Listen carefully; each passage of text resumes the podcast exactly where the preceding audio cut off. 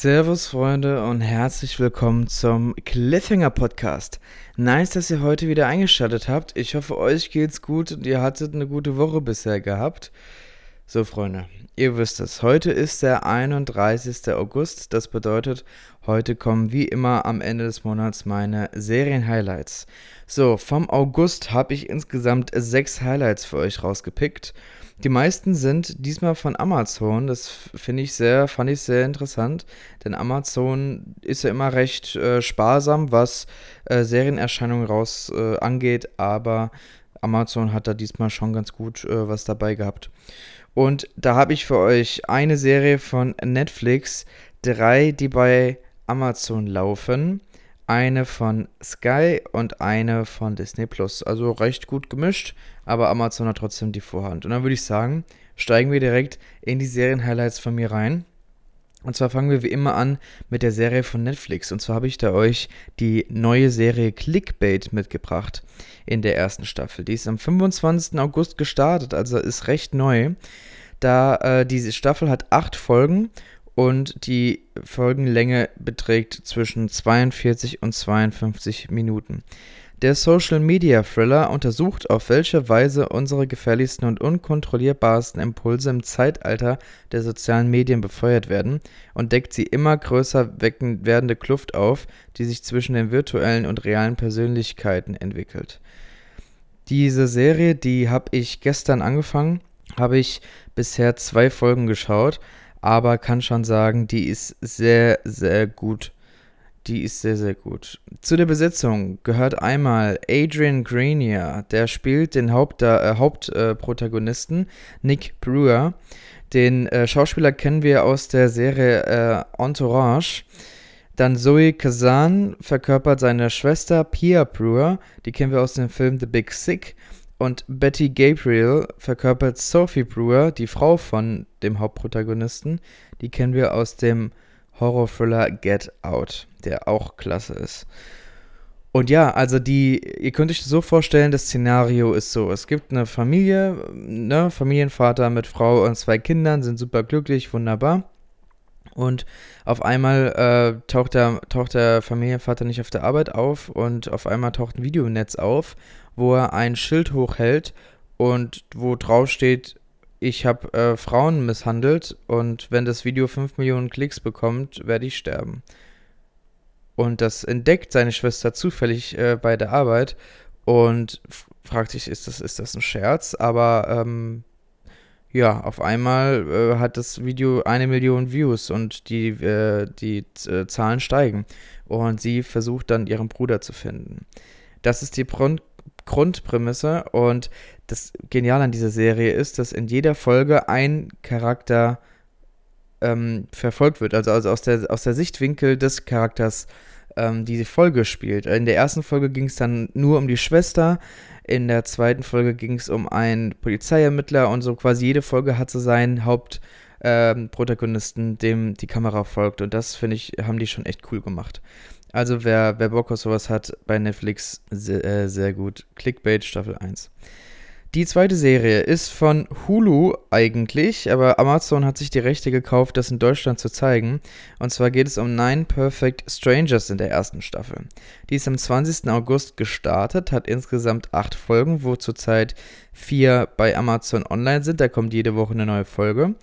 Und die Folgenlänge ist, beträgt zwischen 42 und 56 Minuten. Drei Frauen und drei Männer haben einen zehntägigen Aufenthalt in einem abgelegenen Wellness-Resort gebucht, das intensive Betreuung, eine nachhaltige Veränderung und Heilung verspricht. Die neun Personen sind völlig fremd, jedoch stecken sie alle in einer Krise und möchten ihr altes Leben hinter sich lassen. In den zehn Tagen widerfahren den Besuchern Dinge, die, sich nicht erträumt, die sie sich nicht erträumt hätten. Bald schon brechen alte Wunden auf und lang gehütete Geheimnisse kommen ans Licht. Ja, der Cast, der kann sich auf jeden Fall sehen lassen. Die Nicole Kidman verkörperte Mascha, die Leiterin dieses äh, Resorts. Die kennen wir aus der Serie Big Little Lies. Luke Evans verkörpert Lars, das ist ein Reporter, der spielt unter anderem bei Die Schöne und das Biest bei der Neurealverfilmung mit. Und M Melissa McCarthy verkörpert Frances, die kennen wir spätestens aus dem Comedyfilm Brautalarm. Und ja, also die Folge, ich habe bisher auch die vier Folgen gesehen, die online sind und die fand ich schon echt cool gemacht, da wir eine wild gemischte Truppe äh, in ein Resort geworfen bekommen, die alle unterschiedlicher nicht sein könnten. Und die wollen alle, haben aber alle ähm, was Laster zu tragen, beziehungsweise ein Geheimnis. Und das wird, äh, das zeigt sich die Zeit, dass die Geheimnisse irgendwann rauskommen. Und äh, für den einen sind die ganz gut, für den anderen nicht so gut. Also sehr mysteriös. Ist eine mysteriöse Thriller-Serie mit guten Wendungen und einem tollen Cast. Wer auf, wer auf Mystery Bock hat, der kann sich Nine Perfect Strangers bei Amazon anschauen. Als nächstes habe ich für euch die erste Staffel von Heels. Heels. Die ist ursprünglich von dem Stars Channel. Die könnt ihr bei Stars Play schauen bei Amazon. Das ist ein äh, Channel, den man extra buchen muss. Der kostet einen Fünfer im Monat ungefähr. Und, aber da laufen richtig gute Serien. Und Heels ist eine davon. Die ist am 15. August dort gestartet. Hat die Staffel hat insgesamt acht Folgen, wo zurzeit drei Folgen online sind. Also da kommt jeden Sonntag eine neue Folge. Und die Länge der Folge beträgt zwischen 57 und 62 Minuten. Im familiengeführten Unternehmen der Familie Spade, der lokal agierenden Duffy Wrestling Association, ist gerade der Patriarch verstorben. Nun konkurrieren seine beiden Söhne um die Kontrolle. Jack Spade porträtiert den Familienduells des Schurken sein Bruder ist Ace Spade, hingegen spielt den Helden. Doch abseits der Arena sind die Rollen vertauscht. Jack ist der Familienmann, Ace kämpft mit seinen Dämonen. Mit, mit im Boot sitzt die junge Witwe Stacy, die kaum älter als ihre Stiefsöhne noch das Unternehmen führt, in das sie eingeheiratet hatte. Ja, die äh, zwei Hauptdarsteller aus der Serie kennen wir ziemlich gut, würde ich sagen. Und zwar Stephen Amell verkörpert Jack Spade, den kennen wir aus der Serie Arrow. Und Alexander Ludwig, Ludwig, Ludwig verkörpert Ace Spade, den kennen wir aus Vikings. Und ja, ich muss sagen, ich habe bisher die zwei Folgen davon gesehen. Die dritte kam ich noch nicht dazu. Aber die, äh, die zwei Folgen, die ich bisher gesehen habe, eine sehr gute Dramaserie mit gut geschriebenen Dialogen. Und wer sich ein bisschen für Wrestling interessiert, der, der wird da gefundenes Fressen haben. Also ich bin mal gespannt, wie es da weitergeht. Ähm, hat mir auf jeden Fall Spaß gemacht. Die letzte Amazon-Serie ist Kevin Can Fuck Himself, Staffel 1. Die Serie ist von AMC ursprünglich und Amazon hat sich da wieder die Rechte gekauft für den Deutschlandstart. Die ist am 27. August gestartet, auch noch recht frisch, hat insgesamt acht Folgen, die könnt ihr auch komplett schon schauen. Und die Folgenlänge beträgt zwischen 42 und 44 Minuten. Allison lebt das Leben einer klassischen Sitcom-Ehefrau. Ihre Existenz steht im Schatten eines Mannes, der nur Flausen und die eigene Bequemlichkeit im Sinn hat. Es gibt keinen Raum. Es gibt keinen Raum zur Selbstverwirklichung oder gar Selbstrespekt. Doch nun hat sie genug, entdeckt ihre Wut und erobert sich allmählich den Part der Protagonistin für ihr eigenes Leben, äh, während Ehemann Kevin einen anspruchslosen Job als Monteur nachgeht. Ja, die Besetzung, die Ehefrau wird gespielt von Annie Murphy. Die kennen wir aus der Comedy-Serie Schitt's Creek und Eric Peterson verkörpert den Ehemann Kevin, den wir aus dem Film Groomzilla kennen. Auch so noch nie gehört, aber gut. Ja, was, äh, was kann man zu der Serie sagen? Ich finde das Konzept der Serie total genial. Die Serie ist nämlich so zweigeteilt, kann man sagen. Die der einen Hälfte der, der Serie ist im Sitcom-Format, also ne, das, äh, die Wohnung oder das, wo spielt, ist äh, besser ausgeleuchtet, die Leute sind stark geschminkt, es kommen eingespielte Lacher, also wie in so einer alten Sitcom. Und dann schwenkt aber die, äh, das Bild wieder ganz woanders hin, wenn zum Beispiel der Mann äh, aus dem Raum ist und dann siehst du äh, ein ganz tristes Bild, sieht der depressiv aus und äh, die Frau wird dann halt gezeigt, was sie wirklich fühlt. Also ein gutes Beispiel. Ähm, die Frau wird, die Frau wird wegen einem äh, Unfall äh, mit, mit Wasser überschüttet und im Comedy, im, im, im Sitcom-Modus ist das natürlich super lustig und ah, die Frau ist nass, hahaha. Und dann gehen die Männer raus und dann sieht man nur noch, wie sie heulend in der Badewanne sitzt und äh, quasi keinen Bock auf mehr alles hat. Also das ist schon sehr cool gemacht und man sieht da auf jeden Fall schon so die die Wahrheit hinter, hinter einer Sitcom. Es ist eine Dark Comedy. Ich habe da bisher auch nur die ersten zwei Folgen gesehen, aber die haben mich schon echt überzeugt und kann ich sagen, ähm, wer mal Bock hat, ähm, sich das anzuschauen, der kann sich das gerne bei Amazon anschauen. Die fünfte Serie, die ich mitgebracht habe, ist Mr. In Between in der ersten Staffel. Die ist von Fox und läuft bei Sky Ticket.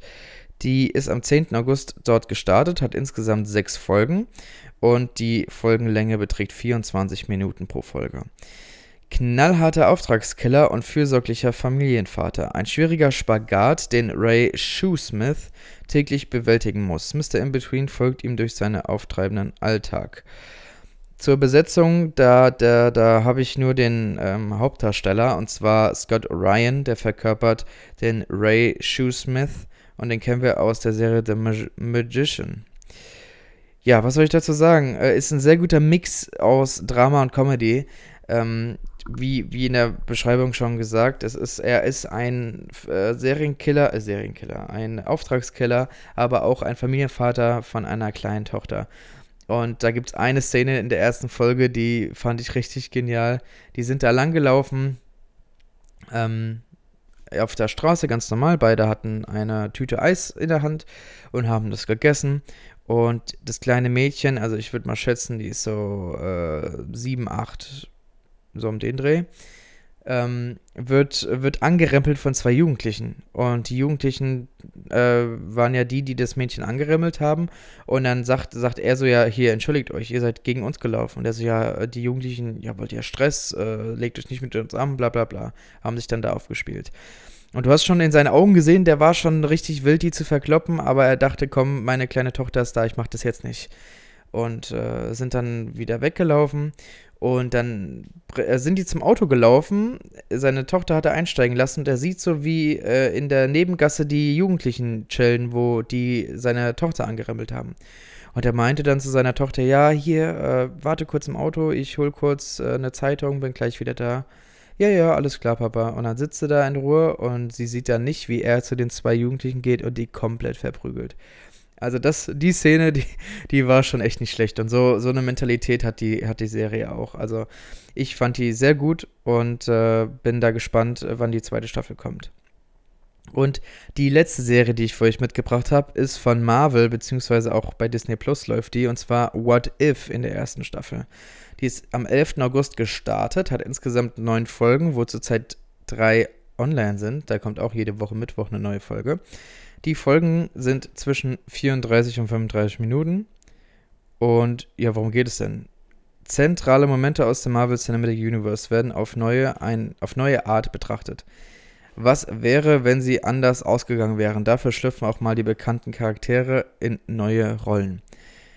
Dadurch, dass das eine Animationsserie ist, wird das, wird das, ähm, ja, werden die Figuren natürlich gesprochen. Und das Besondere bei, dem, bei der Besetzung ist, dass da die meisten aus den Filmen auch wirklich für die Rolle zurückgekehrt sind. Also Tom Hiddleston verkörpert äh, Loki oder spricht Loki.